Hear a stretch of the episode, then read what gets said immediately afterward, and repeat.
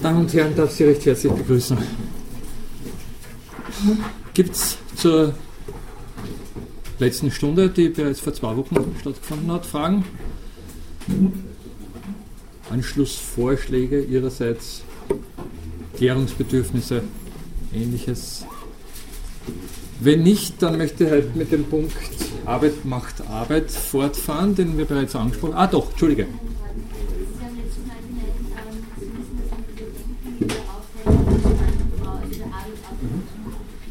Ah, Entschuldige, jetzt, jetzt habe ich die Hälfte nicht mitgekriegt. Könnt ihr ganz kurz, dass ich die Kollegin verstehe?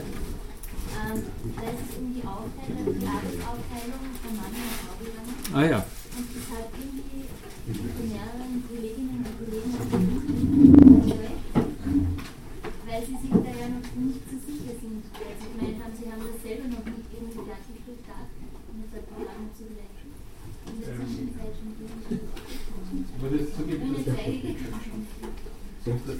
einem ganz sicher vielversprechenden Aspekt, ich also noch nicht ähm, zu Ende gebracht hätte. Also Sie haben gemeint, es wäre zum gefragt, ob das nicht vielleicht sinnvoll wäre, weil so wie es bisher war, die Arbeitsabteilung zwischen Mann und Frau und die beide beibehalten zu. Also in so einem Sinn ist es nicht vollgegangen. Also wenn es in dem Sinn rübergekommen ist, dann ist es falsch rübergekommen. Also ich bin... Ähm, interpretiere ich das richtig, dass Sie meinen, dass ich, oder dass das so verstanden wurde, dass ich äh, der Meinung sein könnte, dass eine traditionelle Aufteilung, Arbeitsaufteilung zwischen Mann und Frau sinnvoll sein kann oder auch heute irgendwie noch relevant haben kann. Das ist das ja. Also Kollege, ich möchte so nicht vorstellen. Also Oh, uns zu betonen. Ich glaube in keiner Weise, also das mal ganz klar, in keiner Weise, dass irgendeine Situation, wie sie vor, ich weiß nicht, äh, Zehntausenden oder auch nur Tausenden oder auch nur Hunderten Jahren äh, irgendwie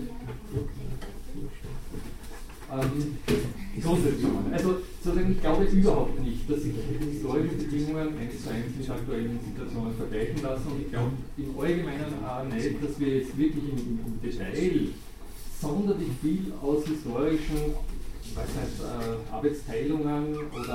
Verteilungssituationen lernen können. Ganz einfach deswegen, weil sie eben sehr spezifisch und sehr, mit sehr vielen Faktoren äh, gleichsam in ihrer jeweiligen historischen Situation verankert sind. Also ich bin jetzt kein großer Fan überhaupt von Versuchen, historische Bedingungen auf die Gegenwart äh, umzulegen und irgendwas daraus zu rechtfertigen. Also das ist einmal grundsätzlich. Ich, glaube, ich weiß nicht, also um das zu begründen, nicht, dürfte irgendwie auf der Hand liegen, dass äh, wir heute Arbeitsbedingungen haben und auch, auch Daseinsbedingungen, Lebensbedingungen haben, die sie in unzähligen, kleinsten Details von sehr vielen anderen, also von sehr vielen Faktoren unterscheiden, die, ich weiß nicht, auch nur vor 50 Jahren oder 30 Jahren relevant sind. Auch vor 10 Jahren. Nicht? Also wenn Sie, weiß nicht, auf die aktuelle Beschäftigungssituation, etwa die, die, die äh, Bedingungen vergleichen. Mal grundsätzlich. Ähm, ich bin ehrlich gesagt jetzt wirklich ein bisschen, ich, ich tue mir schwer, mich zu erinnern, oder ich versuche mich zu erinnern, wie das entstanden sein könnte, dass das also ein bisschen traditionalistisch rübergekommen ist. Äh, sagen wir mal so, wir haben davon gesprochen, dass Ethnologen, Anthropologen gewisse Bedingungen geltend machen, warum es zu dieser spezifischen Arbeitsteilungsbedingungen in Frage gekommen sind. Und die machen im Allgemeinen biologische Bedingungen verantwortlich. Also wir sind im Großen und Ganzen der Meinung, dass eben einfach auch jetzt im Hinblick auf eine ganz spezifische Art von Kalorienzufuhr unter Umständen, äh, also sozusagen auch im Hinblick auf die Regelmäßigkeit dieser Kalorienzufuhr, unter Umständen eben die Notwendigkeit, ein Kind mit zu ernähren, mehr Gleichmäßigkeit, mehr Stabilität in der Kalorienzufuhr erfordert hat. Und deswegen, das ich schon angesprochen, so etwas wie eine Arbeitsteilung zwischen Jägern und Sammlern ins Rollen gekommen ist, ins Laufen gekommen ist, wo eben die Jäger, also die männlichen Jäger, es eher körperlich, biologisch ausgehalten haben, äh, größere Hungerstrecken, Durststrecken, wenn Sie so wollen, durchzutauchen und dann immer relativ viel gehaltvolles, also eben proteinhaltige äh, gehaltige Nahrung äh, zu, zu, für sich zu, zu äh, sichern. Auf der anderen Seite eben die Kohlehydrate und dann die regelmäßigere Versor Versorgung eher von denen nachgefragt wurde, die eben Kinder austragen mussten und damit äh, eben Frauen waren. Ja? Das, ist, das war so, wenn ich mich recht erinnere, der Grundgedanke dieser, dieser Organisation. Ja? Das damit natürlich, äh, das ist jetzt eine interessante Sache. Nicht? Also jetzt jenseits der Frage, ob ich das für gut oder, oder schlecht halte, ist nicht zu übersehen, dass natürlich durch solche simplen Unterschiede unter Umständen Pfadvorgaben geliefert werden oder geleistet werden. Pfadvorgaben sind unter Umständen sehr unangenehme, träge, äh, schwer wieder zu beseitigen, äh, beseitigende Bedingungen. Nein, da meine ich jetzt sogar kulturelle Pfadvorgaben. Also es kann irgendwo durch Zufall sich sozusagen diese Jäger-Sammler äh, und zwar Mann, Frau, Unterteilung herausgebildet haben. Ne? Aber in dem Moment, wo es gleichsam, was nicht ein, zwei Generationen in dieser Art und Weise betrieben wird, neigen wir Menschen äh, dazu, das auch kulturell äh, zu stabilisieren. Mit einer gewissen, mit einer Story, würde man halt sagen. Nicht? Also ganz allgemein mit einer Story, die das interpretiert und die das dann auch rechtfertigt. Nicht? Der liebe Gott will das so. Oder ich weiß nicht, das tun wir schon immer so, deswegen tun wir es auch weiter so. Nicht? Also es sind diese berühmten menschlichen Stories, die da immer da kulturelle Artefakte, die da dazu zugeliefert werden, die natürlich sofort so wie Normen generieren. Und diese Normen werden sehr oft, insbesondere, insbesondere in Krisenzeiten, natürlich für, äh, sagen wir mal, gehaltvoll äh, gehalten und nicht hinterfragt. Dieser, vergessen Sie nicht, dass dieser Hinterfragungsapparat, den wir heute kennen und der bei uns im Allgemeinen den Titel Wissenschaft trägt, erst sehr, sehr jüngeren oder jungen Datums ist. Also frühere Gesellschaften haben selbstverständlich es keineswegs für gut geheißen, dass alles problematisiert wird, dass alles hinterfragt wird. Also das war im Gegenteil wahrscheinlich, so viel wir wissen, eher etwas extrem Negatives. Und das haben nur die Außenseiter der Gesellschaft betrieben. Die frühen Philosophen vielleicht. Und auch da nur, sagen wir mal, in, anderem äh, Maßstab, als das heute der Fall ist. Und damit, wenn, wenn solche Normen bedient werden nicht, und von Generation zu Generation weitergegeben werden, dann rastet sofort äh, äh, äh, bestimmte Verteilung ein die dann eben so bewahrt wird und kulturell festgeschrieben wird, weil sie ganz einfach, und, und zwar wirklich im Hinblick auf sehr irrationale Gründe mit weil sie ganz einfach immer schon wird. Das ist ganz interessant, das führt jetzt ein bisschen vom Thema weg, aber es gibt äh, interessante Untersuchungen dazu, dass sogar, also Sie wissen, Nationalsozialismus im 20. Jahrhundert, großes Problem, äh, Problem dass da eigentlich aus heutiger Sicht zumindest betrachtet, völlig willkürlich Körpermerkmale für bestimmte Charaktereigenschaften äh, verantwortlich gemacht wurden. Also blonde Haare, blaue Augen und ähnliches, großer Wuchs oder was auch immer. Nicht? Also ich weiß nicht, schauen Sie sich nur den Parade-Repräsentanten äh, dieser Ideologie an, den Hitler, der ja keineswegs blond und, so groß und wie toll war. Äh, also völlig irrational eigentlich, ne? dass, dass sozusagen diese Körpermerkmale diesbezüglich herausgestellt wurden. Aber sowas ist natürlich ein, fast sowas wie ein Selbstläufer. Es lässt sich recht gut, und zwar mit computerunterstützten Simulationen, zeigen, dass äh, solche Zufall, Zufallsmerkmale, Tags werden sie genannt, wirklich äh, im Hinblick auf, auf, Wahrscheinlichkeitsverteilungen vergeben werden und dann auch bedient werden, sich diesbezüglich dann auch stabilisieren. Also dass überhaupt kein, äh, weiß nicht, ideologischer Gehalt oder irgendwas dahinter stecken muss, sondern dass es wirklich per Zufall einrastet. Aber dann sofort diesen berühmten Lock-in-Effekt erzeugt, das kennen Sie vielleicht, ne? dass in dem Moment, wo ein gewisses Übergewicht zu der einen Seite und nicht zu der anderen besteht, beständig dort weiter Argumente hinkommen oder irgendwelche vermeintlichen Argumente selbstverständlich nur oder, oder sonstige Kriterien, die das weiter unterstützen. Ne? Genauso ist es natürlich auch heute mit der, oder heute vielleicht schon nicht mehr zum Glück, ne? aber vielleicht vor einigen Jahren so gewesen, mit der äh, Mann-Frau oder Frau-Mann-Arbeitsteilung, ne? das, weil das so gelaufen ist, hat es viele Leute gegeben, die immer wieder gesagt haben, naja, man braucht ja nur hinschauen. Nicht? Also die Männer sind ja die Stärkeren oder die was nicht, mathematisch Begabteren oder was auch immer da für Klischees bedient werden. Ja, okay. So, bitte. Man muss vielleicht ein bisschen unterscheiden. Oder ich, ich, ich ziehe mich diesbezüglich aus, aus der Affäre, dass ich, wenn ich hier die Gegenwart von dem unterscheide, was ich gerade gesagt habe, ich hier zu, einer, zu einem Hörsaal voll von Philosophinnen und Philosophen spreche und ich eigentlich davon ausgehe, dass man unter Philosophinnen und Philosophen diesbezüglich nicht mehr unbedingt darauf hinweisen muss. Also das sollten wir eigentlich bei uns haben. Aber Sie haben ganz recht, wenn wir in die Gesellschaft hinausgehen, da schaut die Sache natürlich ein bisschen anders. Ähm, Aktuell stellen wir fest, dass unsere äh, beschäftigungsrelevanten Gesetze, also das, all, das, was so der administrative, juristische Apparat äh, hinzutut, um eben unser Dasein zu ermöglichen und, und, und äh, halbwegs menschenverträglich äh, zu gestalten, auch noch nicht unbedingt völlig neutral äh, mit dieser Unterteilung umgeht. Das heißt, klassisch Einkommensmöglichkeiten unterscheiden sich nach wie vor und teilweise sogar relativ, also in manchen Branchen, ne, teilweise recht relevant. Und das heißt äh, nichts anderes, als dass die, diese Unterscheidung nach wie vor bedient wird. Und zwar auf institutioneller, gefestigter Ebene. Ohne Zweifel. Und ich, würde sogar so behaupten, also wenn mich diesbezüglich festnageln wollen, da würde ich sogar behaupten, dass unter Umständen äh, institutionelle Vorgaben herrschen, die unabhängig von den äh, im Großen und Ganzen Verantwortlichen wirken. Ja?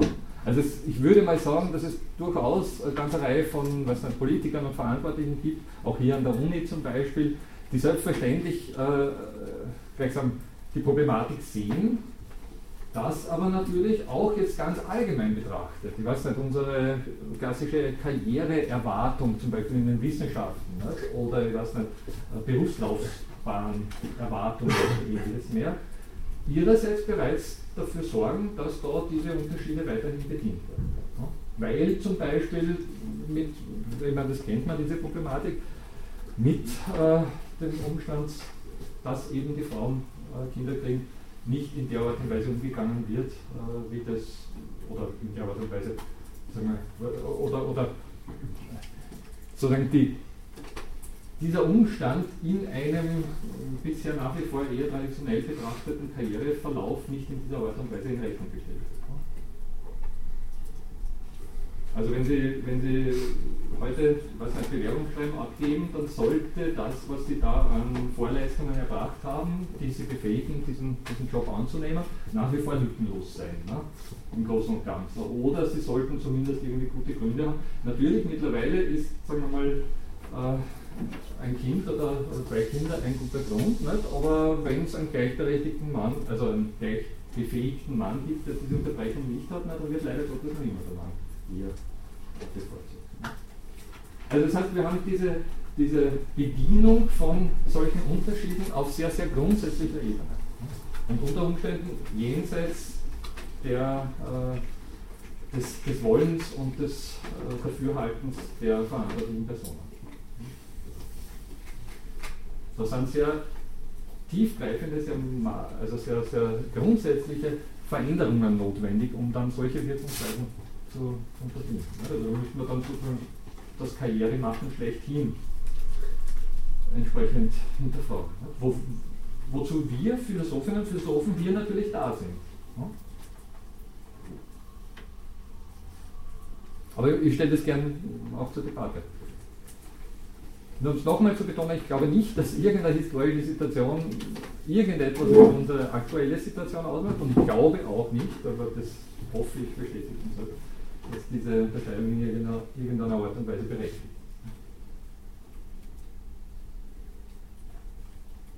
Aber ich stelle es zur Debatte. Sie sprechen wollen, sehr gerne.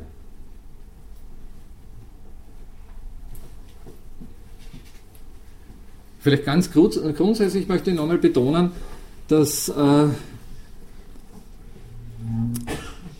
in der im Zuge der menschlichen Arbeit und insbesondere dann natürlich im Umgang mit den Produkten der Arbeit einfach Ungleichheiten entstehen.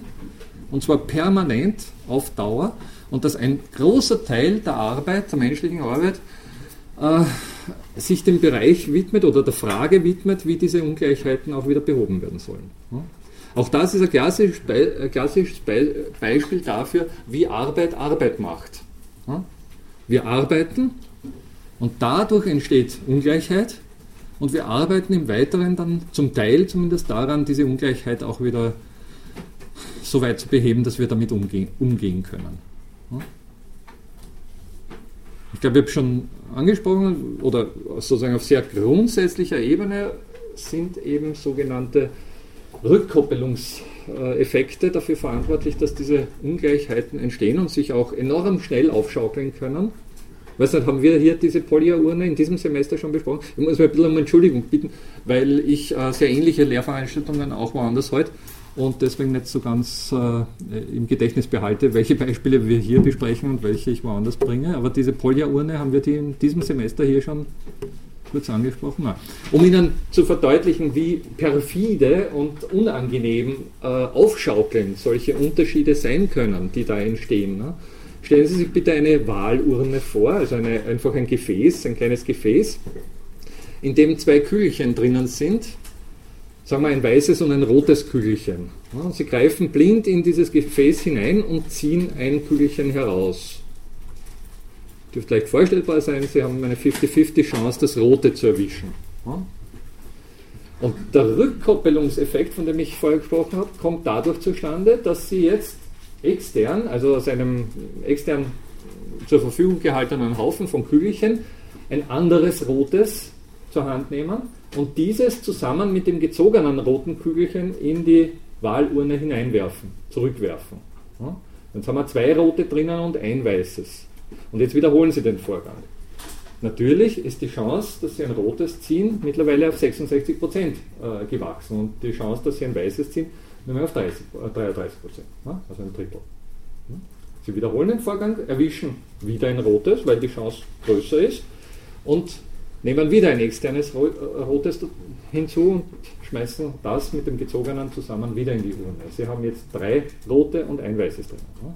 Wenn Sie das ein paar Mal wiederholen, haben Sie mit sehr großer Wahrscheinlichkeit eine extreme Ungleichverteilung von Kügelchen in dieser Urne. Also ein sehr simpler Vorgang, der allerdings sehr schnell eine Ungleichheit erzeugt und diese Ungleichheit kriegen Sie kaum mehr weg. Also nach dem zehnten Wahldurchgang ist die Wahrscheinlichkeit sehr, sehr groß, dass Sie immer nur eine Farbe erwischen. Und selbst wenn Sie mal die andere Farbe zufällig erwischen sollten, also das eine weiße Kügelchen, das da vielleicht noch drinnen ist, dann fällt es nicht mehr ins Gewicht, wenn Sie ein zweites Kügelchen hinzuwerfen. Also es muss schon relativ große Unwahrscheinlichkeit im Spiel sein, dass Sie wirklich dann noch zehnmal hintereinander das Weiße erwischen, um, diese, um dieses Ungleichgewicht wieder äh, auszugleichen. Das heißt, Ungleichheiten schaukeln sich auf. Das ist das Um und Auf dieser ganzen Geschichte. Und wenn sie mal vorhanden sind, sind sie extrem schwer wieder wieder wegzukriegen. Man nennt es positive Feedbacks, positive Rückkoppelungen, wenn Sie so wollen. Oder ich weiß nicht, wenn ich Ihnen ein noch prominenteres Beispiel aus dem vorigen äh, Semester auch kurz präsentieren darf, diese berühmte Restaurantsuche. Sie sind in einer fremden Stadt, vielleicht auf Urlaub oder irgendwas, und wollen essen gehen. Es gibt eine Handvoll Restaurants, aber Sie haben keine Ahnung, welches davon das Beste ist. Wie werden Sie auswählen? im Allgemeinen, was tun Sie, wenn Sie, was nicht, nebenan sind in einem Straßenzug fünf, irgendwo am Strand in Griechenland, nicht, ein kleines Dorf und es gibt fünf Restaurants und Sie sollen eines davon auswählen. Nach welchen Kriterien gehen Sie vor? Sie haben keine Ahnung, Sie sprechen die Sprache nicht, Sie haben keine Ahnung, was auf Sie zukommt. Welches? Wo schon Leute drinnen sitzen. Ganz richtig. Ja. Das Restaurant, in dem bereits Leute drinnen sitzen, wird sehr wahrscheinlich das attraktivste sein. Ne? Weil das muss ja gut sein, da sind ja schon welche drinnen. Ne? Aber auch die Erstkommenden oder zumindest die Zweitkommenden, nicht die ganz, der, der erste, der dort reingegangen ist, hat sich vielleicht einfach per Zufall entschieden. Der hat nicht gewusst, der hat genauso wie Sie überhaupt keine Ahnung gehabt von den Restaurants hat blind entschieden und ist in das reingegangen. Nicht? Und der zweite, der bereits gekommen ist, hat den Sitzen gesehen und hat gesagt, naja, da ist einer drin, die, die anderen sind leer. Also, naja, Wahrscheinlichkeit groß, dass zumindest das ein bisschen besser ist. Ne? Und der dritte hat bereits zwei Leute sitzen gesehen und so weiter. Und sie kommen und es sitzen zehn Leute drin, aber in den anderen ist leer, na, dann gehen sie garantiert nicht in die leeren Lokale. Aber Kriterien dafür, dass das wirklich das gute Lokal war, mit dem besten Koch oder was auch immer, ne, liegen nicht vor. Die Ungleichverteilung ist völlig zufällig entstanden und zwar sehr, sehr schnell entstanden. Das ist das Um und Auf dieser Geschichte. Man nennt solche Ungleichverteilungen auch, äh, also man nennt sie, benennt sie auf sehr unterschiedliche Art und Weise, aber man nennt sie unter anderem auch äh, nach diesem perfiden Matthäus-Effekt. Matthäus aus, der, aus, dem Alten Testament, glaube ich, dieses Gleichnis, nicht, dass diejenigen, die schon etwas haben, auch mehr bekommen werden und diejenigen, die noch nichts haben, äh, weiterhin nichts haben werden. Nicht? Auch in den Wissenschaften ähm, gibt es diesen Effekt, diejenigen, die schon bekannte Wissenschaftler sind, werden genau deswegen, weil sie schon bekannt sind, auch weiterhin noch bekannter werden und diejenigen, die eher nicht so bekannt sind, dann unbekannt bleiben. Auch in der Popmusik oder in der Popkultur ganz allgemein gibt es diesen Effekt. Sie wissen, wir sind ja mittlerweile eine Gesellschaft, die auf Schritt und Tritt von sogenannten Hypes versorgt werden, also wird. Und äh, fast täglich sich irgendwas ganz was Tolles, Neues äh, irgendwie vergegenwärtigen müssen. Seien Sie skeptisch. Überall dort, wo zu viele Leute äh, Interesse zeigen, kann, diese, kann dieser Umstand einfach aufgrund eines solchen Feedback-Prozesses entstanden sein oder ist, würde ich mal sagen, mit sehr, sehr großer Wahrscheinlichkeit auch mit so einem Feedback-Prozess verbunden. Also äh, Popularitäten im besten Sinn des Wortes oder genau in diesem Sinn des Wortes führen sich in der Regel eben auf solche Aufschaukelungsprozesse zurück. Die Popkultur ist wahrscheinlich gerade auch aufgrund ihres Namens oder mit ihrem Namen das beste Beispiel. Nicht alles, nicht alles dort, was dort besonders gehypt wird, hat die Qualität, die mit diesem Hype verbunden wird oder die, die Erwartung oder erfüllt die Erwartung, die mit diesem Hype verbunden wird. Oder wenn Sie irgendwann mal äh, dran denken, mit Aktien zu spekulieren und ähnliches mehr. Ne? Die unterliegen natürlich auch so einem Aufschaukelungsprozess, das dürfte klar sein. Also dort, wo Sie äh, solche Selbstläufer zum Beispiel äh, an, an, Wertpapieren finden, dort seien Sie vorsichtig. Ne? Okay. Wobei natürlich genau das dazu führen kann, dass ja, ja. Ergebnis dann genau das ist, was eigentlich von vornherein hinein projiziert wurde. Ganz richtig. Also das, wenn ich sage, Apple zufälligerweise oder mehr oder weniger durch Feedback-Prozesse jetzt wieder Marktführer mhm. oder eine wichtige Position hat, dann haben sie jetzt die Möglichkeit, genau diese, diese ja. Produkte zu erzeugen.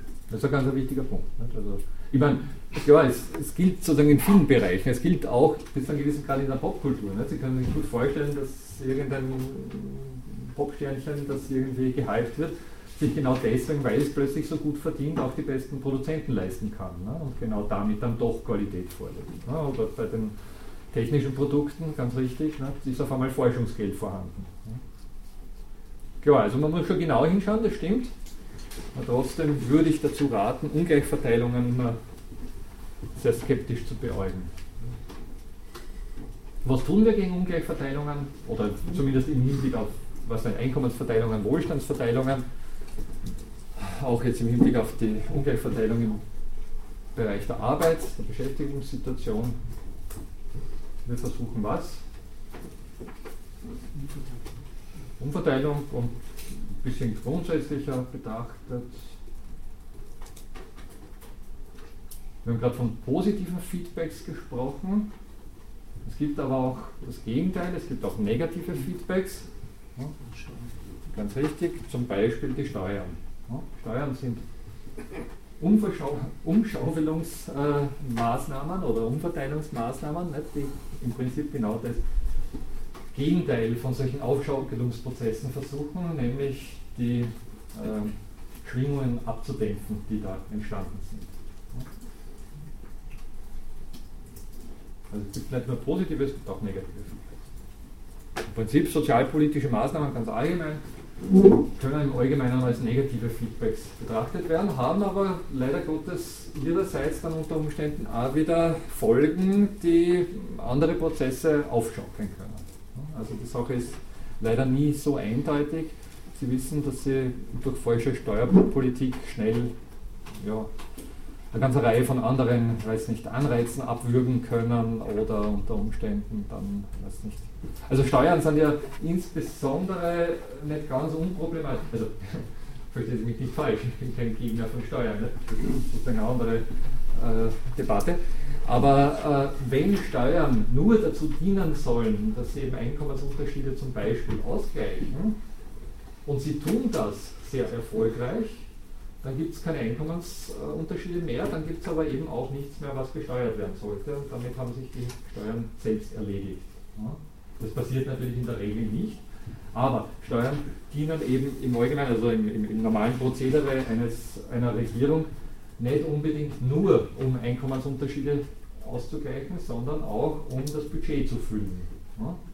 Also das heißt, wenn die Verteilungseffekte der Steuern zu groß würden und damit keine Unterschiede mehr entstehen, dann könnte unter Umständen eben das äh, Budget der Regierung leiden.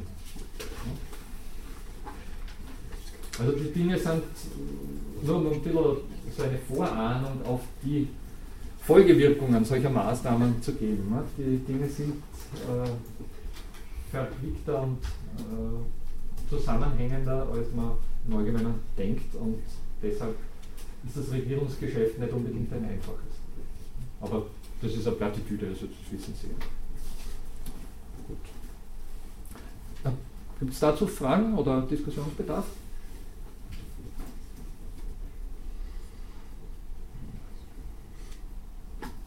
Arbeit macht Arbeit, weil es schon vorhin angesprochen hat. Also der Umstand, dass Arbeit verrichtet wird, äh, weist ja irgendwie darauf hin, dass sie dann irgendwann mal erledigt sein sollte. Daher auch, äh, also damit verbunden ja auch der Titel dieser Lehrveranstaltung.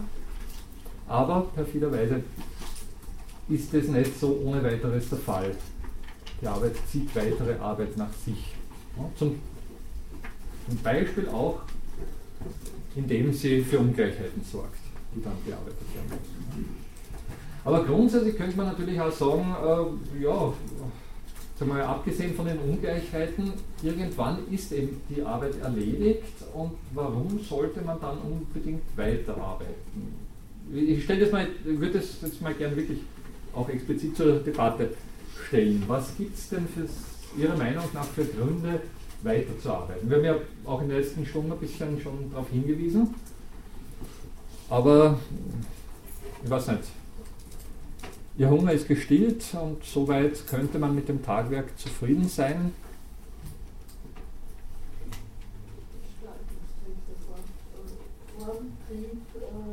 Ja. Mhm. Würde ich durchaus als sehr wichtige, wichtiges Kriterium ansehen. Also der Umstand, dass wir doch bis zu einem gewissen Grad eben gestalterische Wesen sind, die was hervorbringen wollen, ne? die, die sich auch freuen, wenn, weiß nicht, äh, Strukturen entstehen, Ordnung entsteht. Also wir sind, wenn Sie so wollen, durchaus ordnungsgenerierende Wesen. Oder allgemein Ausdruck gedrückt, wir haben was gegen Entropie, wir haben etwas gegen äh, Energieverlust oder Ordnungszerfall ja, und arbeiten beständig dagegen an. Auch wenn es temporär und mitunter in gewissen Situationen nicht unbedingt so aussehen mag, weil wir auch sehr zerstörerisch unterwegs sind. Und im Großen und Ganzen erfreut uns Ordnung. Das sieht man schon, wenn man weiß nicht, Kinder beobachtet, die ihre Bauklötzchen ordnen oder irgendwas ähnliches. Also es ist durchaus ein sehr wichtiges ästhetisches Moment im Spiel, das eben dazu verleitet, gewisse Tätigkeiten durchzuführen. Der Werkcharakter. Sie haben vorher kurz aufgezeigt. Ja? Mehr die Vorstellung, dass mehr immer besser ist. Ja, genau, das ist ein interessanter Aspekt. Und äh, woher mag der kommen?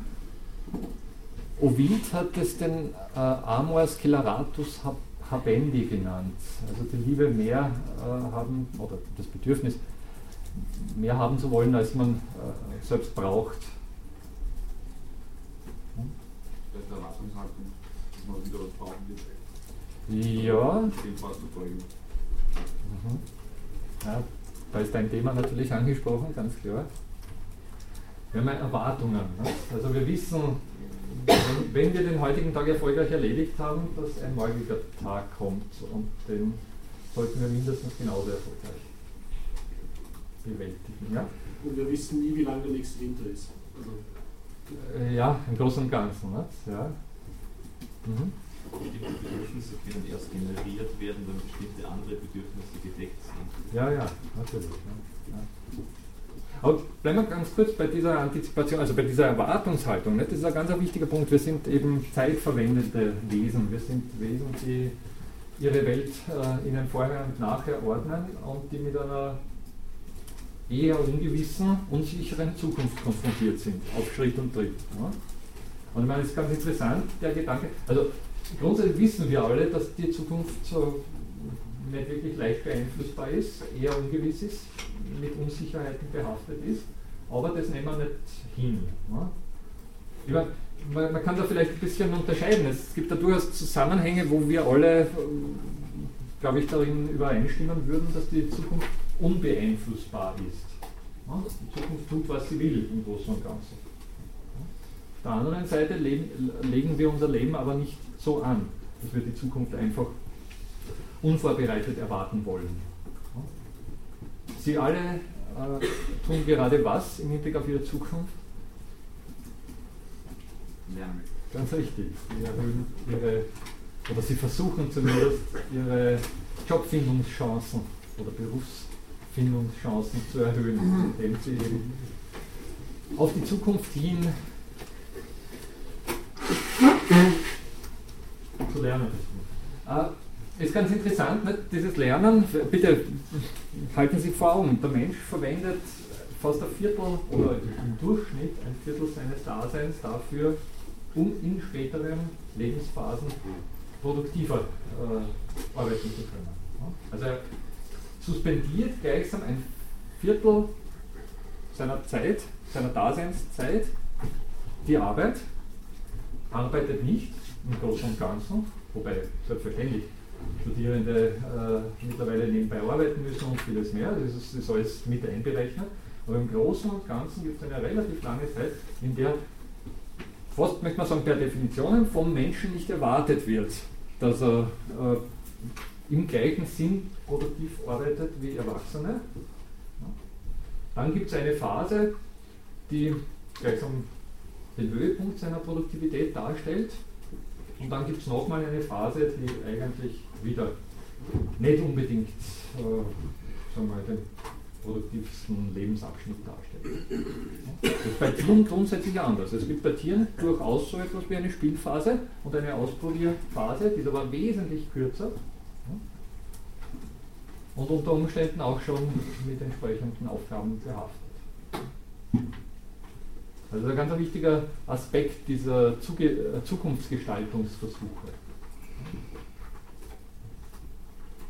Naja, und wenn die Zukunft, äh, was nicht, unvorhersagbar variiert und ständig, äh, weiß nicht, aus dem Ufer zu laufen scheint oder droht zumindest, ne? dann kann man natürlich schon daran denken, dass wenn man heute die Arbeit halbwegs erfolgreich absolviert hat, unter Umständen das, was dazu geführt hat, dass man die Arbeit äh, erfolgreich äh, getan hat, so systematisiert, dass man sie mit sehr großer Wahrscheinlichkeit auch morgen wieder so absolvieren wird können. Ja? Nichts anderes ist das Lernen im Prinzip. Man macht Erfahrungen, wie sich mit der Arbeit gut umgehen lässt, ja? weil man immer mit ihr gut zurande kommt und versucht, diese Erfahrungen so zu verinnerlichen, dass man auch morgen diese Erfahrungen wieder anwenden kann. Und das jetzt nicht, nicht mehr nur auf individueller Ebene, sondern auf kultureller Ebene. Das heißt, wir machen die Erfahrungen nicht individuell, wir lernen diesbezüglich nicht individuell, sondern wir lernen kulturell. Und wir verinnerlichen dieses Lernen entsprechend.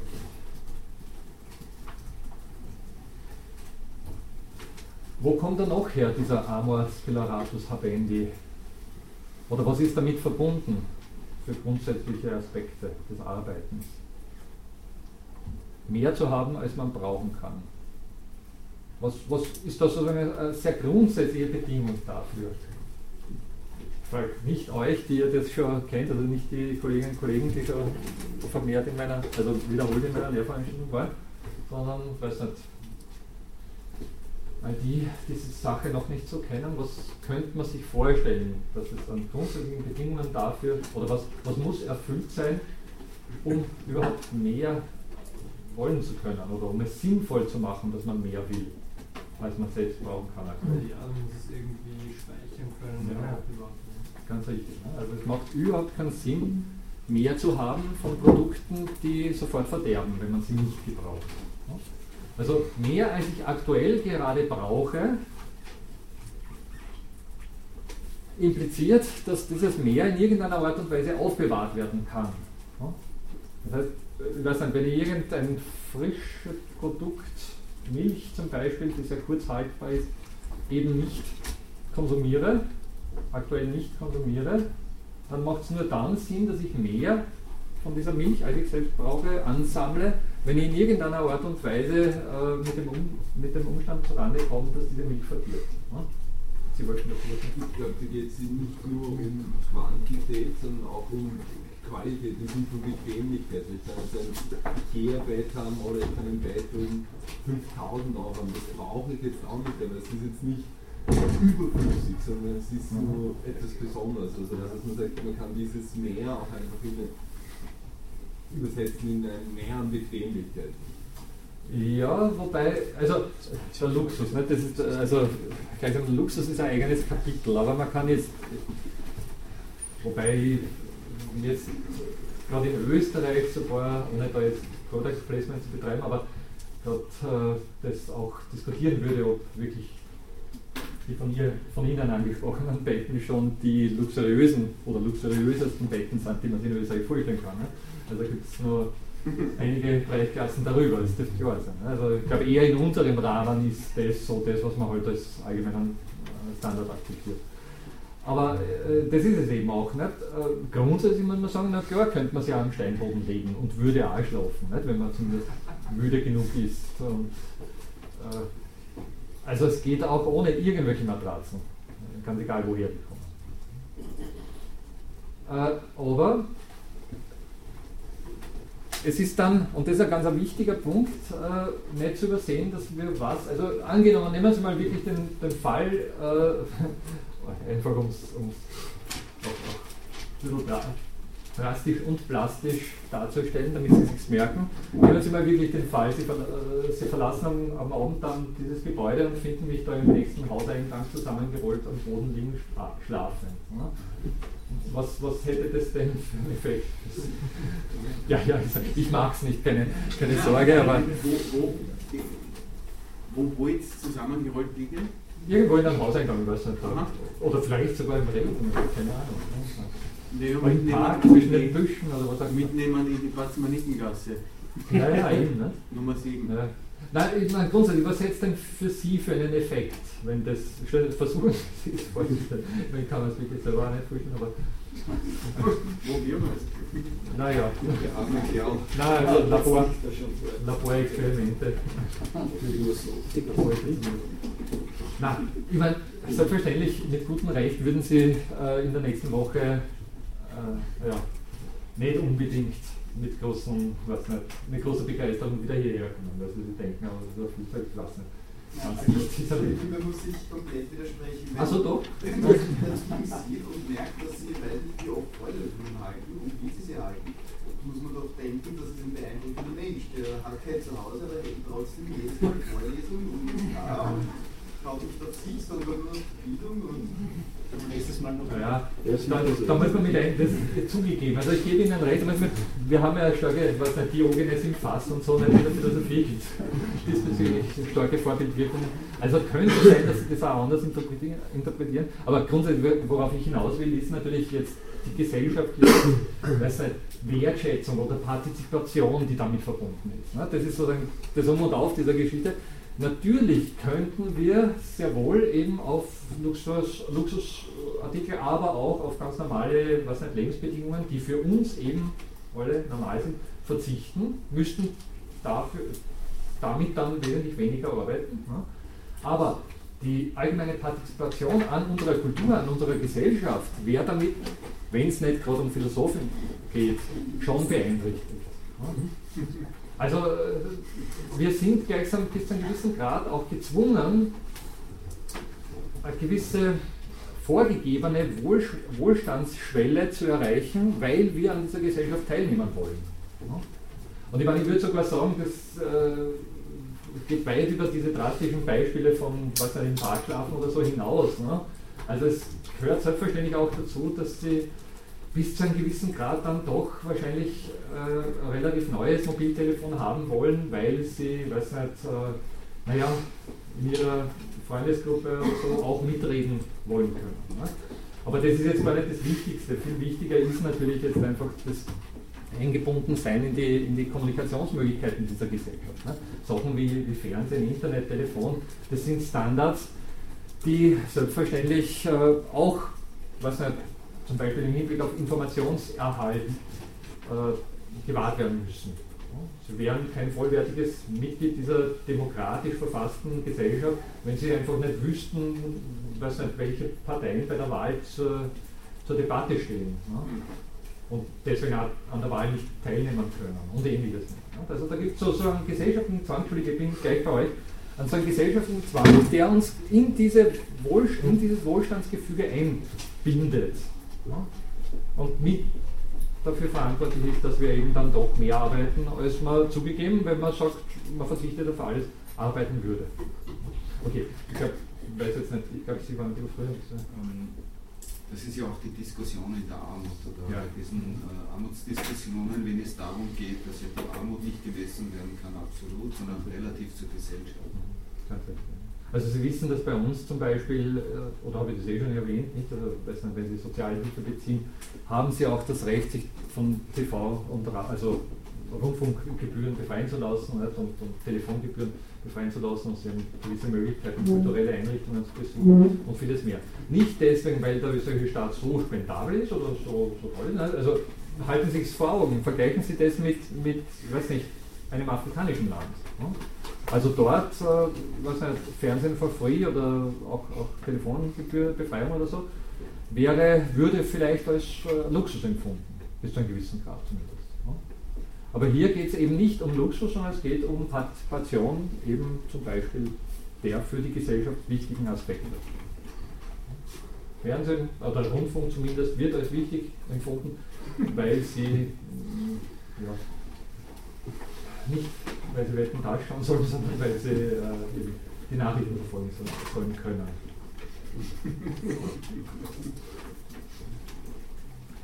Also nochmal, wir sind gesellschaftliche Wesen und damit ist natürlich unser Arbeitsaufkommen sozial definiert und nicht individuell definiert. Wir könnten sehr wohl individuell Abstriche machen und sagen, hey, brauchen wir nicht, reicht auch der Hauseingang oder der Busch im Park zum Schlafen, aber äh, das soziale Wesen würde uns das nicht unbedingt in die Gesellschaft einbinden, in dem, in dem Sinne, wie es gewünscht wird oder vorgesehen ist. Ja? Äh, könnte man wirklich da individuell Abstriche machen? Also vorhin klang das jetzt so, dass Sie gesagt hatten, Sie könnten dann, ja, so könnte man es sehen, Sie könnten auch, wenn Sie im Hausanhang schlafen würden, diese Vorlesung halten, aber man könnte auch genauso gut sagen, Sie könnten im Leben nicht diese Vorlesung halten und sind im Hausanhang schlafen. Ja. Sie wären wahrscheinlich nass, übermüdet, krank, erschöpft, Sie könnten ja. die, die Zeit, die Sie dafür investieren, was ich was, das Sachen zu lesen, Sachen zu überlegen, können Sie nicht machen hier, das hätte ein ganz anderes Niveau dann. Also ich weiß nicht, dass nur auf dieses, ich könnte auch weniger und dafür das andere gleich gut. Sie haben ganz recht. Das ist ganz klar.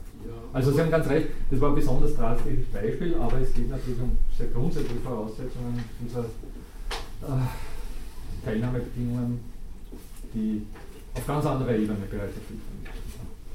Also ich weiß nicht, äh, so Klassiker wie äh, bestimmte Art von Kleidung, die dann ist ja interessant, nicht wie, wie wir jetzt natürlich das beste Beispiel oder das schlechteste schlechthin, aber nicht wie kleidet sich jemand, der äh, in der, in der Universität Vorträge hält nicht? und insbesondere dann von sehr, vor, vor sehr problembewussten Philosophinnen und Philosophen. Also, die sichere Seite ist immer das Sakko und äh, ja, Hemd und dergleichen, nicht? also das ist so die eine Sache, aber dann gibt es natürlich, damit geht man als Vortragender, ich garantiere Ihnen das, relativ bewusst um, nicht? dann gibt es natürlich eine ganze Reihe von Studierenden, wo man genau weiß, na, die sind sofort skeptisch, wenn es zu zugeschnürt wirkt. Ne? Also, ich meine, Granate und so würde ich mal glauben, dass ein Philo-Institut nicht unbedingt das Beste oder weil es ein Vorfahren mit Mercedes und ähnliches. Ne? Altes Vorrad wirkt besser. Von Philosophie studieren. Ist, ist unterschiedlich. An der WU gibt es durchaus andere Kriterien. Ne? Also es ist sozusagen wirklich von Institut zu Institut problematisch wird es dann, wenn Sie wirklich so wie ich unter Umständen an einem Tag äh, an zwei verschiedenen grundverschiedenen Instituten tätig sind, ne? da müssen Sie in der Früh abstimmen, was äh, ein guter Durchschnitt ist.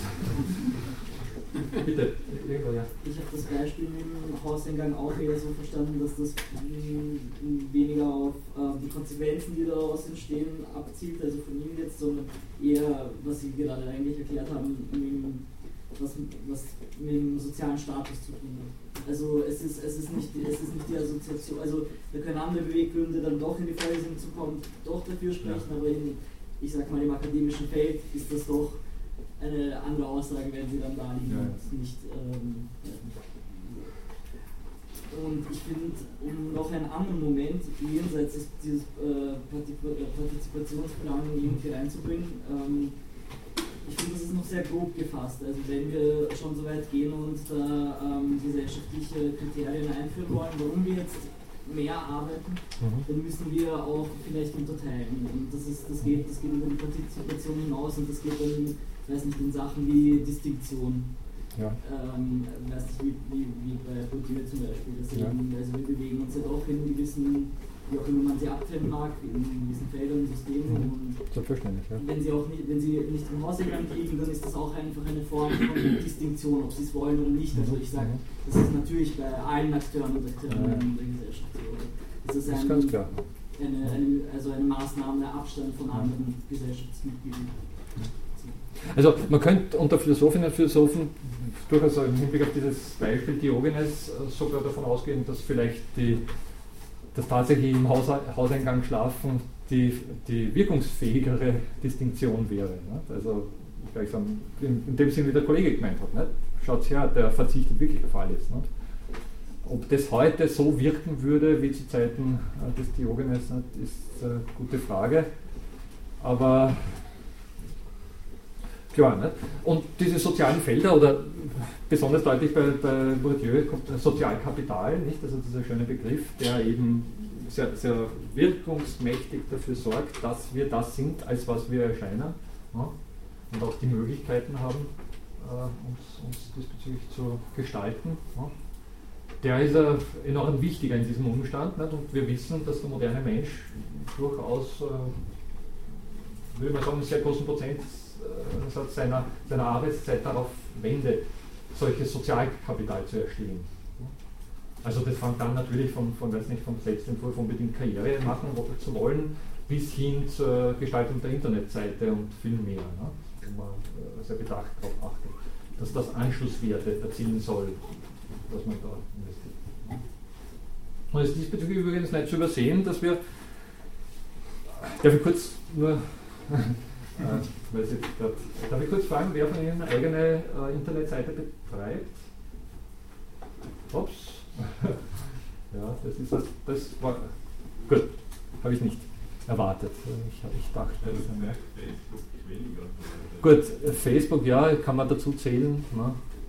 Früher hat man einfach eine eigene Seite eingestellt und jetzt ist man eher auf Facebook. Stimmt natürlich, ja. Okay, wenn man Facebook.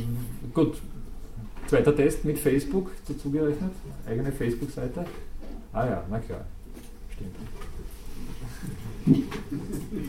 Ja. Also um den, den Unterschied deutlich zu machen, Facebook bietet Gestaltungsmöglichkeiten, aber bei weitem natürlich nicht die, die eine eigene Internetpage äh, bietet. Also insofern, ja. Aber das wissen Sie selbst. Ähm, Sie wissen, dass ja im Hinblick auf die aktuelle Beschäftigungssituation sehr oft dieses Schlagwort vom äh, ja, Arbeitskraftunternehmer oder von der Ich AG und ähnlichem mehr im Raum schlummert. Ne? Und da gehören natürlich dann solche Dinge, die früher eigentlich eher Unternehmen betroffen haben, durchaus dazu. Ne? Früher waren sie eine Arbeitskraft, die als solche auch wirklich Arbeitskraft war und jetzt sind sie eine hochqualifizierte Arbeitskraft, die weiß ich, wie viele unterschiedliche Erfahrungen und Qualifikationen äh, durchlaufen hat oder weiß nicht, unterschiedliche Ausbildungsgänge und vieles mehr. Ne? Und all das wird als Sozialkapital, als äußere Form oder was nicht, als Unterstreichung der äußeren Form dann hinzugezählt ja, und ist auch enorm wichtig.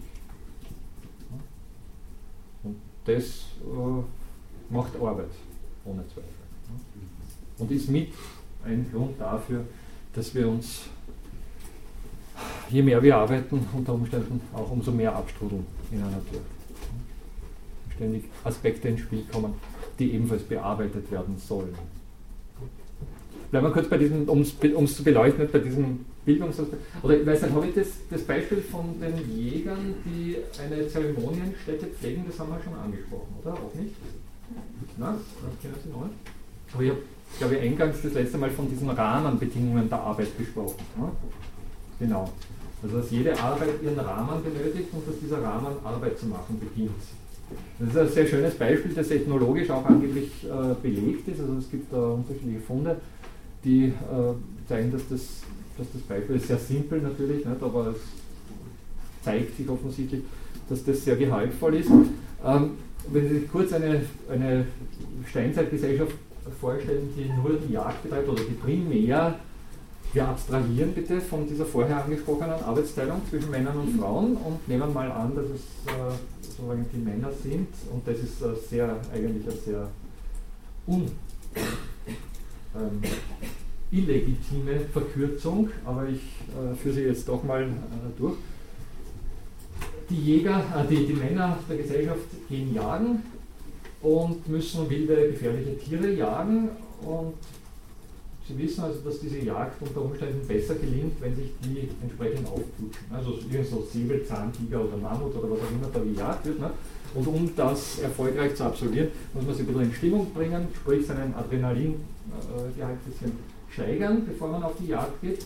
Und vor allem, wenn man von der Jagd zurückkommt, auch wieder auf ein sozialverträgliches Niveau herunterbringen, sprich die Verbliebenen, also die im Dorf verbliebenen Mitglieder der eigenen Gesellschaft, eben in der Regel die Frauen, in der Regel, unter Anführungszeichen, ähm,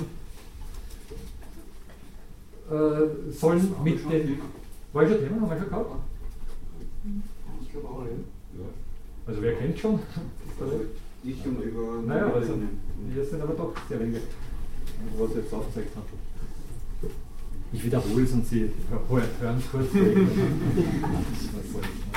also, müssen Sie in Stimmung bringen und sollten sich nach der Jagd dann auch wieder ein bisschen abdämpfen, um eben Ihre Kinder und Frauen nicht zu verschrecken, weil sie so äh, aggressiv gestimmt sind. Ja? Und dieser Umstand manifestiert sich in sogenannten Zeremonienstätten am Rande des Dorfes, wo sich die Jäger vor der Jagd sammeln, um sich dort eben aufzuputschen und äh, nach der Jagd wieder sammeln, um sich dort ein bisschen abzukühlen. Und diese Zeremonienstätten werden natürlich entsprechend gepflegt.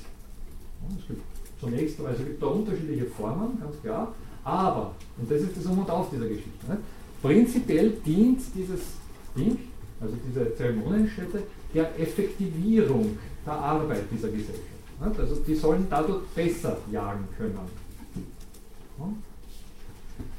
Äh, je besser das gelingt, also je effektiver die Zeremonienstätte dazu beitragt, dass die effektiv jagen, desto reicher wird die Gesellschaft werden, ne, weil sie eben sehr viel jagen kann.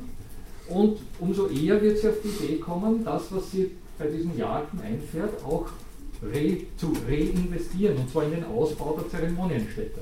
Ne. Also kann man sich leicht vorstellen, erfolgreiche Jagdkulturen werden komplexere, differenziertere Rituale pflegen, um mit der Jagd umzugehen.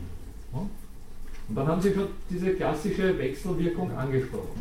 Auf der einen Seite haben Sie ein Tool oder ein Instrument oder eine Maßnahme, die die Arbeit effektivieren soll, aber genau der Erfolg dieser Maßnahme wirkt auf Sie selbst zurück. Die Maßnahme wird ausgebaut. Mit der Zeit wird unter Umständen eben sowas wie ein Zeremonienmeister angestellt, um diese Zeremonien zu pflegen und äh, entsprechend zu, so zu gestalten, dass sie sehr effektiv sind, sehr, sehr effektvoll sind. Ja? Und wenn die Gesellschaft dadurch noch reicher wird, könnte es sein, dass dieser Zeremonienmeister Gehilfen bekommt. Ja? Dass äh, unter Umständen der Bedarf äh, entsteht, das, was der tut, in einer bestimmten Art und Weise auch weiterzugeben oder zumindest zu gewährleisten, dass das in der Gesellschaft bewahrt bleibt. Also das heißt, sowas wie eine Lehre dieser Zeremonien äh, ins Spiel kommt. Wenn Sie es ein bisschen weiterdenken, jetzt haben Sie unter Umständen sehr schnell eine relativ komplexe Maßnahme, die sehr viel Arbeit macht und äh, vielleicht sowas wie Vorbereitung braucht, Bildung braucht, Artefakte braucht, äh, bestimmte Riten braucht, Normen braucht und vieles mehr. Und die Gesellschaft, siehe da, arbeitet nicht mehr nur an der Jagd, wie das am Anfang der Fall war, sondern eben nun auch an dieser Zeremonienstätte oder an der Ausgestaltung der entsprechenden Rituale. Das heißt, um die eine Arbeit zu effektivieren, wurde eine andere Arbeit notwendig, die ihrerseits Arbeit zu machen beginnt. Und zwar, interessanterweise, je effektiver die ursprüngliche Arbeit damit unterstützt wird. Also das heißt, der Effekt einer Maßnahme erzeugt äh, sowas wie eine Rückkoppelung auf diese Maßnahme, die ihrerseits dazu, äh, dafür sorgt, dass diese Sache immer mehr Arbeit zu machen beginnt. Ja. Auch da ist ein Grund für diese Mehrarbeit versteckt. Ja. Das ist sowas wie ein Selbstläufer. Und das finden Sie auf Schritt und Tritt in, in unserer Arbeitswelt, wenn Sie die historisch diesbezüglich betrachten. Ein anderes sehr berühmtes Beispiel dazu wäre die Bildung. Also Sie wissen, dass im traditionellen, ich weiß nicht, landwirtschaftlichen, aber natürlich auch Jäger-Sammlergesellschaften und ähnlichem mehr, die Bildung gleichsam in actu stattfindet, während der Arbeit. Die Kinder sind zu einem großen Teil bei der Arbeit dabei, spielen zwar zum Teil auch, aber kriegen bereits sehr viel mit davon, was für diese Arbeit relevant ist. Also wir wissen gerade in den Landwirtschaften war es eigentlich Jahrhunderte äh, nicht unbedingt notwendig, dass spezielle Lernsituationen geschaffen wurden, in denen die Kinder wirklich nur gelernt haben, sondern es war viel eher so, dass die eben beim Feldbau oder weiß nicht, auch in der Viehwirtschaft bei der Sache selbst dabei sind und irgendwann dann mal eben all das aufgesaugt haben, was eben die Eltern diesbezüglich wissen. Wo wird es notwendig, dass die Lehre von der Arbeit getrennt wird? Und zwar auf breiter, auf äh, breiter gesellschaftlicher Ebene. Eigentlich erst in der. Bitte?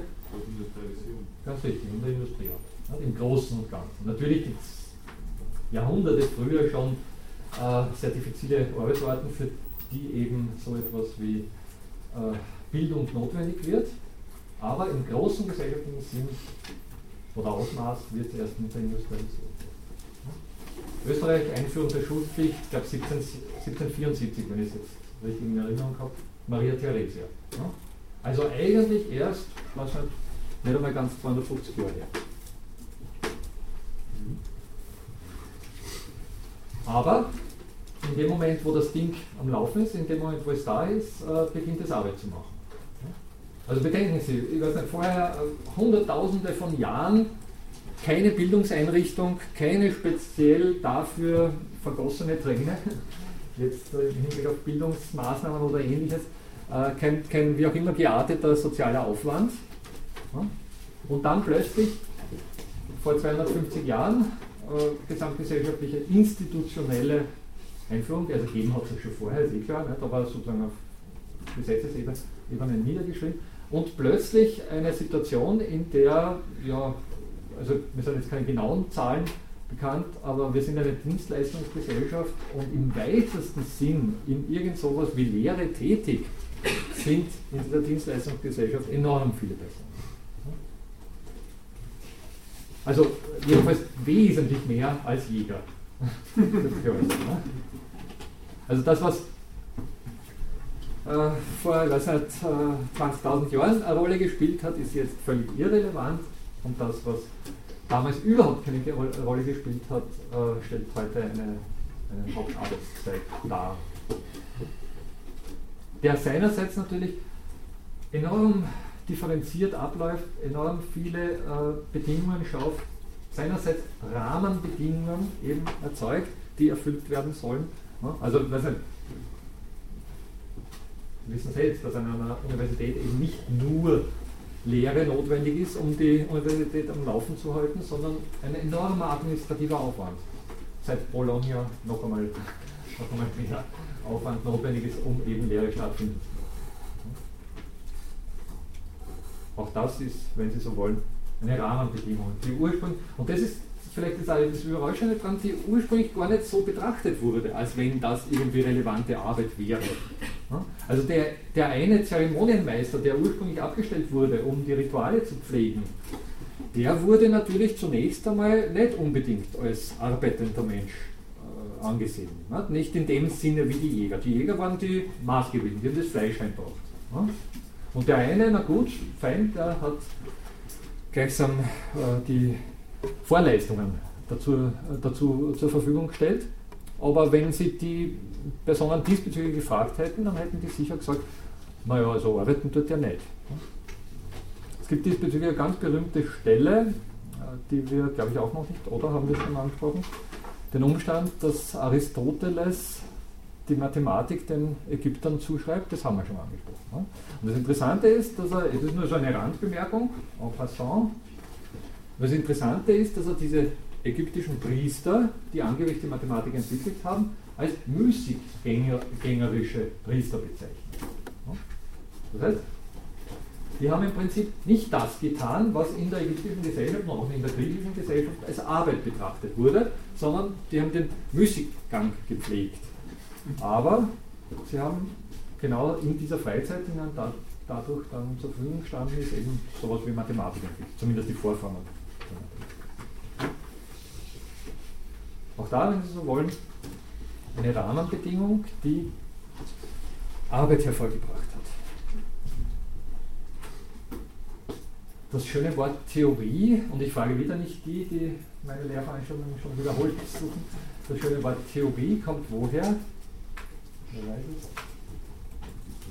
Ja? Das ist der Gottesschau, aus dem dass die Griechen ihre ja, Priester hatten sie, glaube ich, noch nicht geheißen, aber indem sie einfach Leute entsendet haben zu, ja, zu, zu Feierlichkeiten, die einem Gott gedient haben. Ja.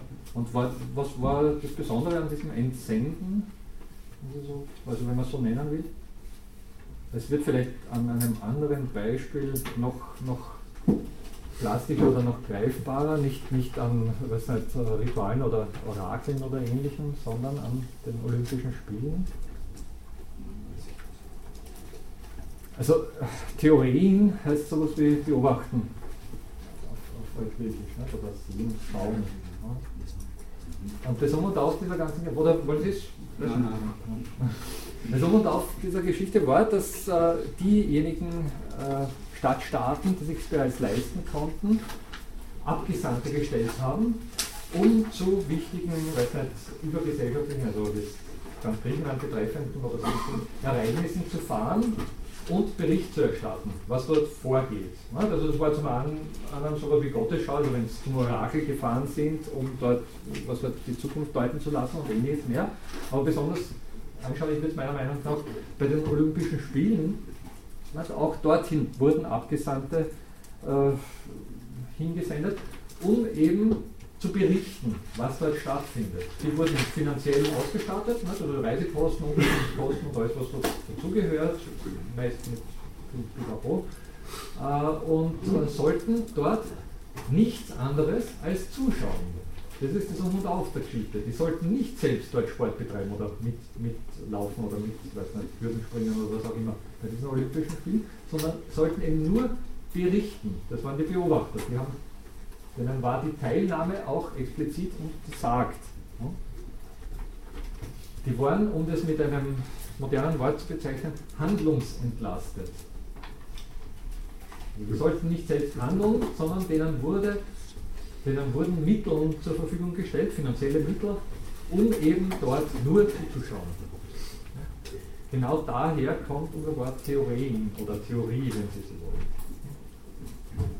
Die Theorie ist eine Handlungs, handlungsentlastete Zunft oder Disziplin.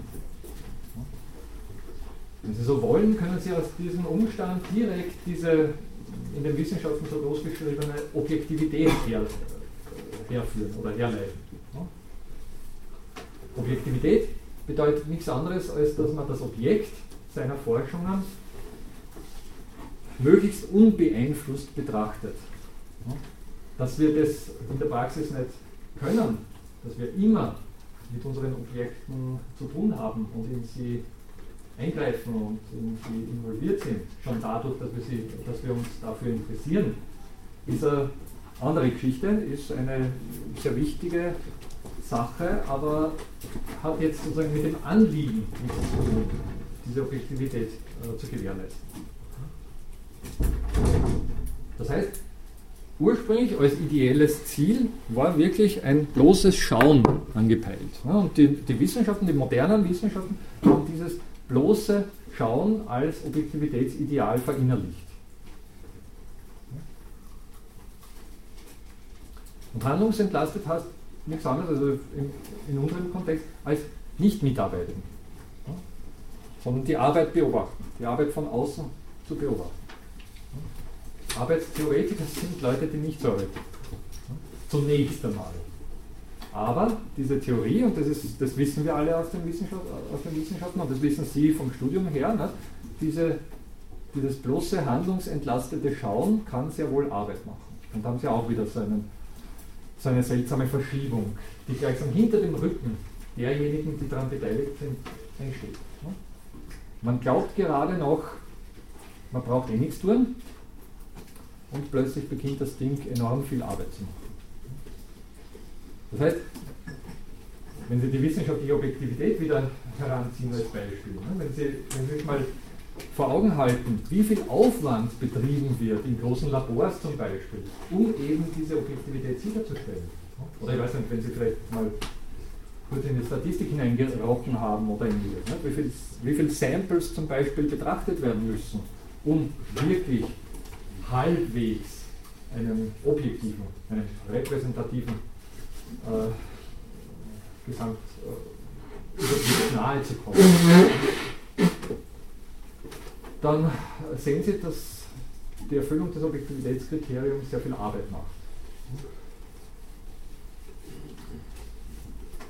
Arbeit erzeugt Arbeit, Arbeit macht Arbeit. Die Arbeit geht uns nicht aus. Und sozusagen der dahinter steckende entscheidende Umstand für unseren Zusammenhang ist natürlich der, dass in dem Moment, wo die Sache durchstartet, wo sie ins Rollen kommt, keiner bereit wäre, dazu wirklich im Vollsinn des jeweiligen Begriffs Arbeit zu sagen. Also so wie die Abgesandten im antiken Griechenland nicht davon ausgegangen sind, dass sie da irgendwas äh, leisten sollen.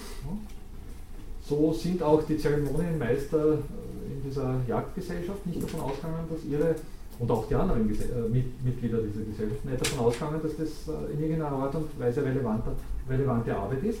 Aber einige Generationen später, oder vielleicht einige hundert Jahre später, kann das unter Umständen sowas wie einen, nicht, ein Hauptarbeitsgebiet darstellen, was da in Wien bleibt. Bitte.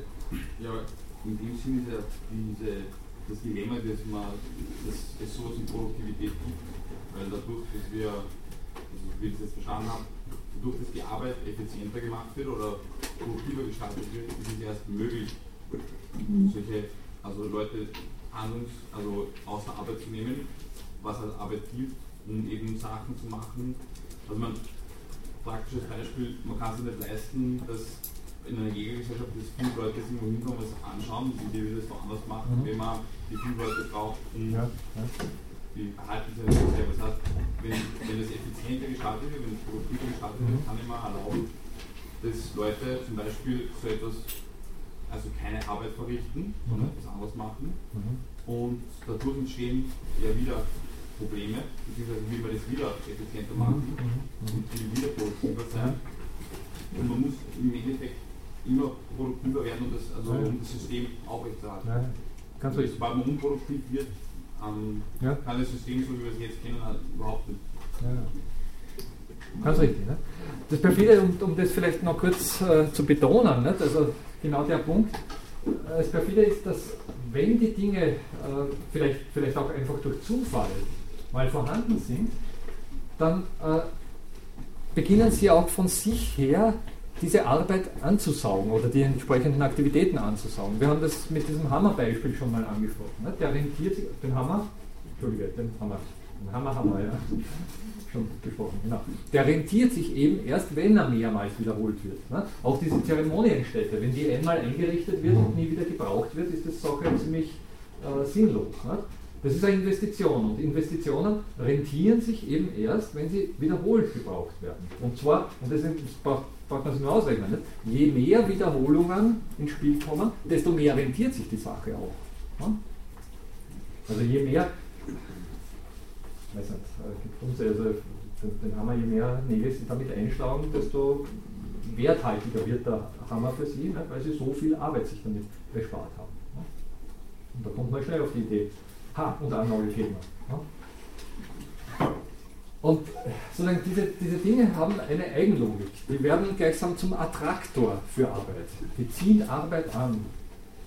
Wenn Sie das auf aktuelle Bereiche umlegen, also ich weiß äh, Institutionen oder ähnliches mehr, es mag in unserer Gesellschaft äh, also eine Unmenge von Einrichtungen geben, und zwar jetzt nicht nur klassische Institutionen, sondern weiß nicht, Organisationen, äh, Vereinigungen oder was auch immer, die unter Umständen einfach deswegen existieren, weil sie sich in, in dieser Eigenlogik gleichsam selbst Arbeit verschaffen. Also, ich, meine, ich weiß eh, das liegt jetzt nahe und das ist natürlich auch alles schnell und, und äh, die Beamten, ich weiß nicht, also auf die wir immer dann gerne, aber bis zu einem gewissen Grad ist es nicht ganz äh, von der Hand zu weisen. Ne? Diese berühmten 24, äh, 24 12 oder wie heißt die Magistratsabteilung und äh, ähnliches. Ne? Also natürlich sind solche Dinge, die einmal ins Rollen gekommen sind, äh, sehr träge und weisen einfach, das ist eine, wirklich wahrscheinlichkeitstheoretische äh, Frage. Nicht? Also es ist sozusagen sehr wahrscheinlich, dass dort ein bestimmter bestehender Apparat weiter bedient wird Ganz einfach deswegen, weil er vorhanden ist. Bitte. Kann sich dann, dann nicht auch in diesem Prozess man von der Zeremonie entsteht, ja. die schon etwas bringt, aber eben auch eine Investition ist, eine Art ähm, Glaube einstellen, dass ja. wenn ich besonders viel da hineinstecke, dann wird das besonders gut laufen, was aber schon jeder ähm, reellen Kalkulation eigentlich widerspricht. Also, dass man dann schon viel mehr in diese unterstützenden Einrichtungen steckt, als es eigentlich auszeichnet, um, um einem symbolischen oder einer Art Glauben nachzudenken. Ja, natürlich. Es kann ohne weiteres sein, dass sich, also es gibt berühmte Beispiele dafür, dass sich diese Gesellschaft dabei auch selbst, selbst überholt, gewissermaßen. Also es kann durchaus sein, dass aufgrund des Erfolgs, den sie mit der Jagd haben, aufgrund dieser Zeremonienstätte, die Jagd zu einer völlig irrelevanten Beschäftigungsform wird und ganz andere Tätigkeiten wichtig werden, aber die Zeremonienstätte, die eigentlich ursprünglich im Zusammenhang der Jagd entstanden ist, weiter besteht. Es gibt dieses berühmte Regentanz-Zeremoniell der Hopi-Indianer, Sie haben vielleicht schon davon gehört, ne? also die Hopi-Indianer, die tanzen sich angeblich den Regen mit diesem zeremoniellen Tanz. Ja? Wenn Sie die fragen, äh, sind die die Ersten, die sagen, nee, glaubst du wirklich, wir sind so dumm, dass wir glauben, der Regen kommt, weil wir tanzen? Ja? Also die Sache hat sich mittlerweile vielfältig kulturell äh, überholt und mittlerweile sind es natürlich die Touristen, die diesen Tanz sehen wollen. Nicht? Und äh, angeführt natürlich jetzt von unzähligen Ethnologen, die das beobachten wollten, weil es so obskur klingt. Nicht? Also sind da die Europäer hingefahren haben äh, das sehen wollen ne? und die haben sich gedacht, na schau, die dummen Europäer, die wollen das wirklich sehen, dann machen wir es. Ne? Und damit ist es zum Selbstläufer geworden. Kein Mensch glaubt noch dran, dass das wirklich den Regen bringt, aber es ist als Regentanz zeremoniell gleichsam vorhanden. Wobei das Beispiel geht um den lutherischen Manifest und Latent. Ja, natürlich. Also Merton, Robert Merton hat das natürlich in einer anderen Art und Weise äh, angebracht, aber ich ziehe es jetzt mal für, dieses, für diesen Umstand heran, Sie haben ganz recht. Äh, das ist sozusagen mit ein Grund, dafür, warum sich diese Arbeitswelt so seltsam äh, strukturiert und gestaltet und so seltsame, ja, fast möchte man sagen, Perversionen auch ausbildet, ne, die dann so schwer in den Griff zu bekommen sind. Kann man dann vielleicht da, also dann Haken schlagen zur Evolutionstheorie, weil es ja dort darum geht, dass man mit gewissen Problemen, also ein Organismus mit gewissen Problemen konfrontiert ist ja. und halt differenziertere Lösungen finden muss, um mit den Problemen, mit neuen Problemen umzugehen und dadurch halt irgendwie alles differenzierter, komplexer wird und da eine, eine Dynamik entsteht. Ich, ich versuche gerade nach diesem Wort zu fischen. Äh, ein Begriff für, das kennt hoffentlich jemand von Ihnen, dieses, äh, diese Ausbuchtung im Ohrläppchen, die wir alle haben. Das ist das Beispiel dafür, aber ich das mit irgendwas mit A. Nein, nein. Irgendwas mit A ist es, aber mir fällt jetzt ein Avatar ein, aber das ist natürlich was ganz anderes. Ein Atavismus, ein Atavismus ist das genau. Äh, ein Atavismus ist in der Evolutionstheorie etwas, was sich aus irgendwelchen Gründen entwickelt haben mag, aber diese Gründe längst verloren hat. Also wo, wo gleichsam äh, die Ursprünge dafür völlig aus dem Blick geraten sind, aber das Ding noch vorhanden ist. Angeblich sei diese leichte Einbuchtung, die viele von uns im Ohrläppchen haben, ein so ein Atavismus, der übergeblieben ist daher, dass wir irgendwann mal spitze Ohren hatten oder Vor Vorlebewesen, die bei unserer Artentwicklung maßgeblich sind, spitze Ohren hatten und sich unser Ohr dann irgendwie so eingerollt hat und dabei, mich, also Details fragen Sie mich nicht, Sie können den Begriff Atavismus in, bei Google äh, checken und da wird vielleicht ein Hinweis auf dieses Phänomen sein. Es geht darum, so wie du angesprochen hast und so auch wie im Zusammenhang der Arbeit, um äh, Entwicklungen, die gleichsam ihre Entwicklungsbedingungen oder ihre Voraussetzungen hinter sich gelassen haben. Also wo das, was da den ursprünglichen ausschlaggebenden Grund dafür geliefert hat, nicht mehr vorhanden ist. Ja, beziehungsweise wo der Grund auch in der Erwartungshaltung also auch mit in der Erwartungshaltung liegt. Also wo man im Grunde sehen kann, dass etwas als eine reine Ursache sehen kann, sondern wo das, ähm, das Problem also das Problembewusstsein, das ist im Hinblick auf die Situation, mit der man konfrontiert ist. Ähm, bin jetzt nicht ganz sicher, ob ich. Naja, wenn man dann eben von so einer von diesen Ursachen, dieser Ursachenforschung betreibt, der ja. klassischen Sinne, dass man dann solche Phänomene oder solche ähm, ja, auch eine gewisse auf diese Ursachen konzentriert, dass diese Ursachen an sich so gar nicht existieren, sondern eben diese gewisse Sachen auch einfach in der Erwartung auf die Probleme ja. entwickelt wurden. Ja. Mit denen sich also die Begründungen gleichsam rück, also rückprojiziert werden, nicht? Also so retrospektiv etwas gesucht wird, was auf die Art und Weise dann unter Umständen gar nicht zu finden ist. Ne? Verstehe ich es richtig? Ja. Aber das grundsätzliche Problem bei diesen Atavismen ist natürlich der Umstand, dass wir einfach gar nicht wissen, was vor das 100.000 Jahren im Spiel sein im Spiel war, äh, dass da entsprechende Entwicklungen angestoßen hat. Ne? Also so wie beim Regen ganz zeremoniell äh, einfach auch nicht klar ist, was ursprünglich vielleicht äh, diesbezüglich die, die Verursacher gewesen sind. Na gut, aber das bringt uns noch kurz auf ein anderes sehr wichtiges Thema, äh, nämlich diese spezifische europäische Erwartungshaltung, die damit natürlich verbunden ist. Also ich sage jetzt mal, um es besonders plastisch zu machen, europäische Erwartungshaltung, aber natürlich finden Sie diese Erwartungshaltung auch in, in anderen Zusammenhängen. Aber als europäisch ist es natürlich jahrhundertelang besonders wirkungsmächtig gewesen, weil, man ganz, weil wir Europäer ganz einfach in die Welt hinausgegangen sind und erst einmal andere Kulturen im Hinblick auf unsere Erwartungshaltungen beobachtet haben und zum anderen ihnen dann sehr oft auch eben aufgetragen haben, beziehungsweise sie mit entsprechenden Maßnahmen dazu gebracht haben, sich unseren Erwartungshaltungen entsprechend zu, zu benehmen.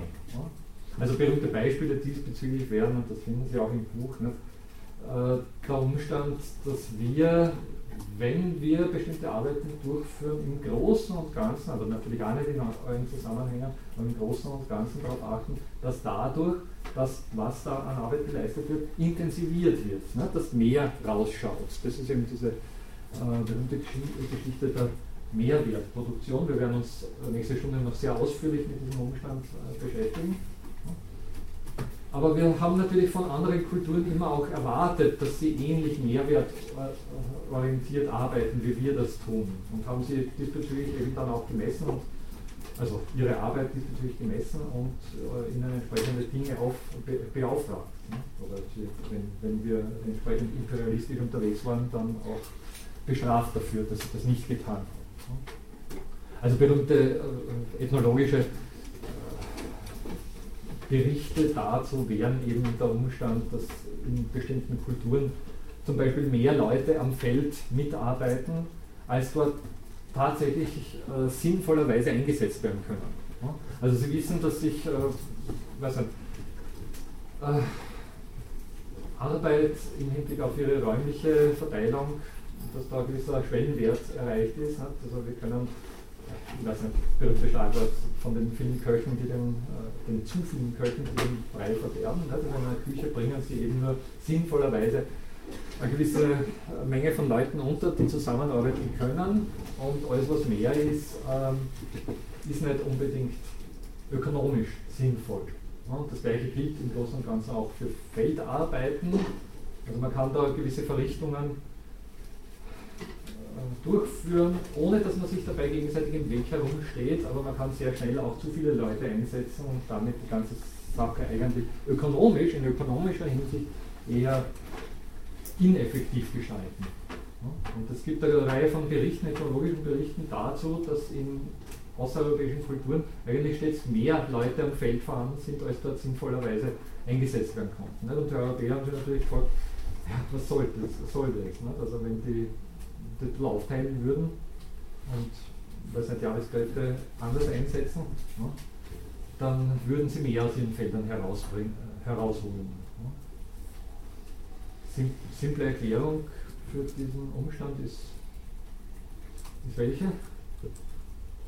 Warum sollten außereuropäische ja? Es macht mehr Spaß. Ja, ganz einfach. Ne? Es hat einen enormen sozialen Effekt. Und der soziale Effekt ist unter Umständen, wenn die Arbeit nicht mit diesem ökonomischen Blick betrachtet wird, ein sehr wichtiger Effekt. Also ganz einfach der Umstand, dass diese, dieses Zusammen, diese Art der Kollaboration das Gemeinwesen stärkt, äh, was einen Zusammenhalt stärkt, äh, mit Information versorgt, mit Lebensfreude versorgt und viel mehr, ne, ist unter Umständen einfach wichtiger als die Outputsteigerung. Aber ist das nicht auch eine sehr eurozentristische Sichtweise? Ich sage ja, nicht? Also, das waren europäische Ethnologen, die das festgestellt haben und sich zunächst einmal gewundert haben. Schau her, was die tun. Besonders berühmt diesbezüglich diese schöne Studie, also nicht nur diese eine, aber eine sehr berühmte, nicht die Gabe von Marcel Maus. Die kennen Sie vielleicht alle, also der Umstand, dass nicht immer gleichberechtigter Tausch, sondern mitunter durchaus auch Weitergabe, und zwar altruistische Weitergabe, also aus europäischer Sicht muss man jetzt dazu sagen, altruistische Weitergabe äh, enorm wichtiger beim Austausch von Produkten ist. Ja? Oder dieser berühmte Potlatsch. Kennt denn jemand von Ihnen? Potlatsch? Gaben? Ich war noch nie Bern. Aber, aber ich habe schon gehört. Ja. Diese Gabenfest, wo vor allem wenn jemand gestorben ist. Ja bei uns wird dann das Erbe aufgeteilt und in indianischen Kulturen ist es dann teilweise so, dass dann ein großes Fest gemacht wird, wo die Gäste beschenkt werden.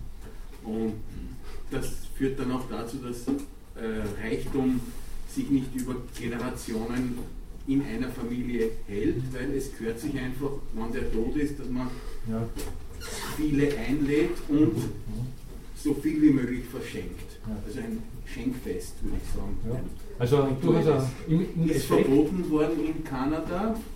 Aha, das ja, habe ich irgendwo mal gehört, aber die Welt, also dass das sozusagen noch im. Ja, also man äh, schreibt äh, jetzt doch sehr eingängig davon, dass also äh, auch für diesen ein Mehr äh, äh, an Gaben da ist. Ja. Das heißt, es muss jeder äh, möglichst anderen übertrumpfen. Ja. Es gibt sogar die, diejenigen Formen, die darauf abzielen, den anderen zu, zu brüskieren. Ja. Ganz, einfach das, also ganz einfach damit, dass man so viel schenkt, dass der andere das nicht erwidern kann. Ja? Also es ist sogar zur Konfliktaustragung verwendet worden.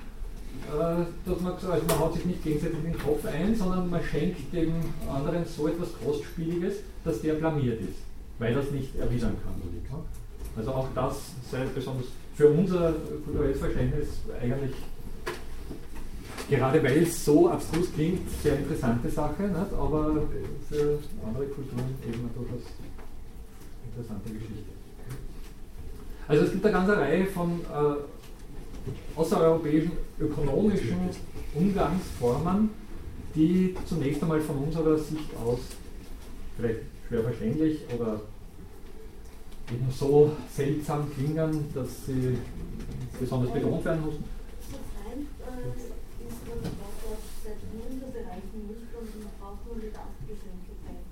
Die, Last oder? Also Gastgeschenke, wenn man äh, irgendwo eingeladen. Ja, ja. Äh, wie sich lässt man das üblicherweise nicht finden. Ja. Und äh, das ist auch ein Lebensseite fürs Hinaufzitieren. Das hat dazu von Ja, es gibt durchaus. Also ich habe schon davon gehört, dass Leute deswegen viel, jemandem viel zum Geburtstag schenken, weil sie eben beim nächsten Geburtstag selbst sehr viel bekommen wollen. Ne? Ja, durchaus ein gängiges Klassiker. Aber das äh, ja, scheint mir fast noch ein bisschen geradliniger als, äh, als mit einzukalkulieren, dass der andere sich blamiert, weil er das eigentlich nicht äh, erwidern kann. Ne? Also das ist dann schon nochmal eine Facette interessanter. Vielleicht in dem Zusammenhang als letzten Gedanken, na, geht eh nicht mehr aus. Machen wir nichts. Äh, ja, was hängen bleiben sollte, Arbeit macht Arbeit und das in sehr, sehr vielfältiger Art und Weise. Und der entscheidende Umstand dabei ist natürlich der, dass wir das aus der Sicht der jeweils aktuellen Arbeit oder primär als relevant empfundenen Arbeit die jeweils nächste Arbeit nicht unbedingt als Arbeit bezeichnen. Ja, vielleicht diese kleine Bonbon noch, obwohl ich jetzt auch nicht sicher bin, ob ich es nicht schon angebracht habe. Sie kennen die berühmte Geschichte von Steve Jobs. Habe ich die schon? Habe ich schon, ne? Okay, sorry, dann erspare ich es mir. Auch da war klar, dass der Vater von Steve Jobs diejenige Arbeit, die in wenigen Jahren höchst relevant sein wird, nicht als Arbeit wahrgenommen hat. Und diese Wahrnehmungsunmöglichkeiten oder diese Wahrnehmungsschwierigkeiten im Hinblick auf Arbeit sind etwas sehr Grundsätzliches, das eben seinerseits sehr viel Arbeit macht, wie wir es nächste Mal ausführlich besprechen müssen. Ich bedanke mich für die Aufmerksamkeit.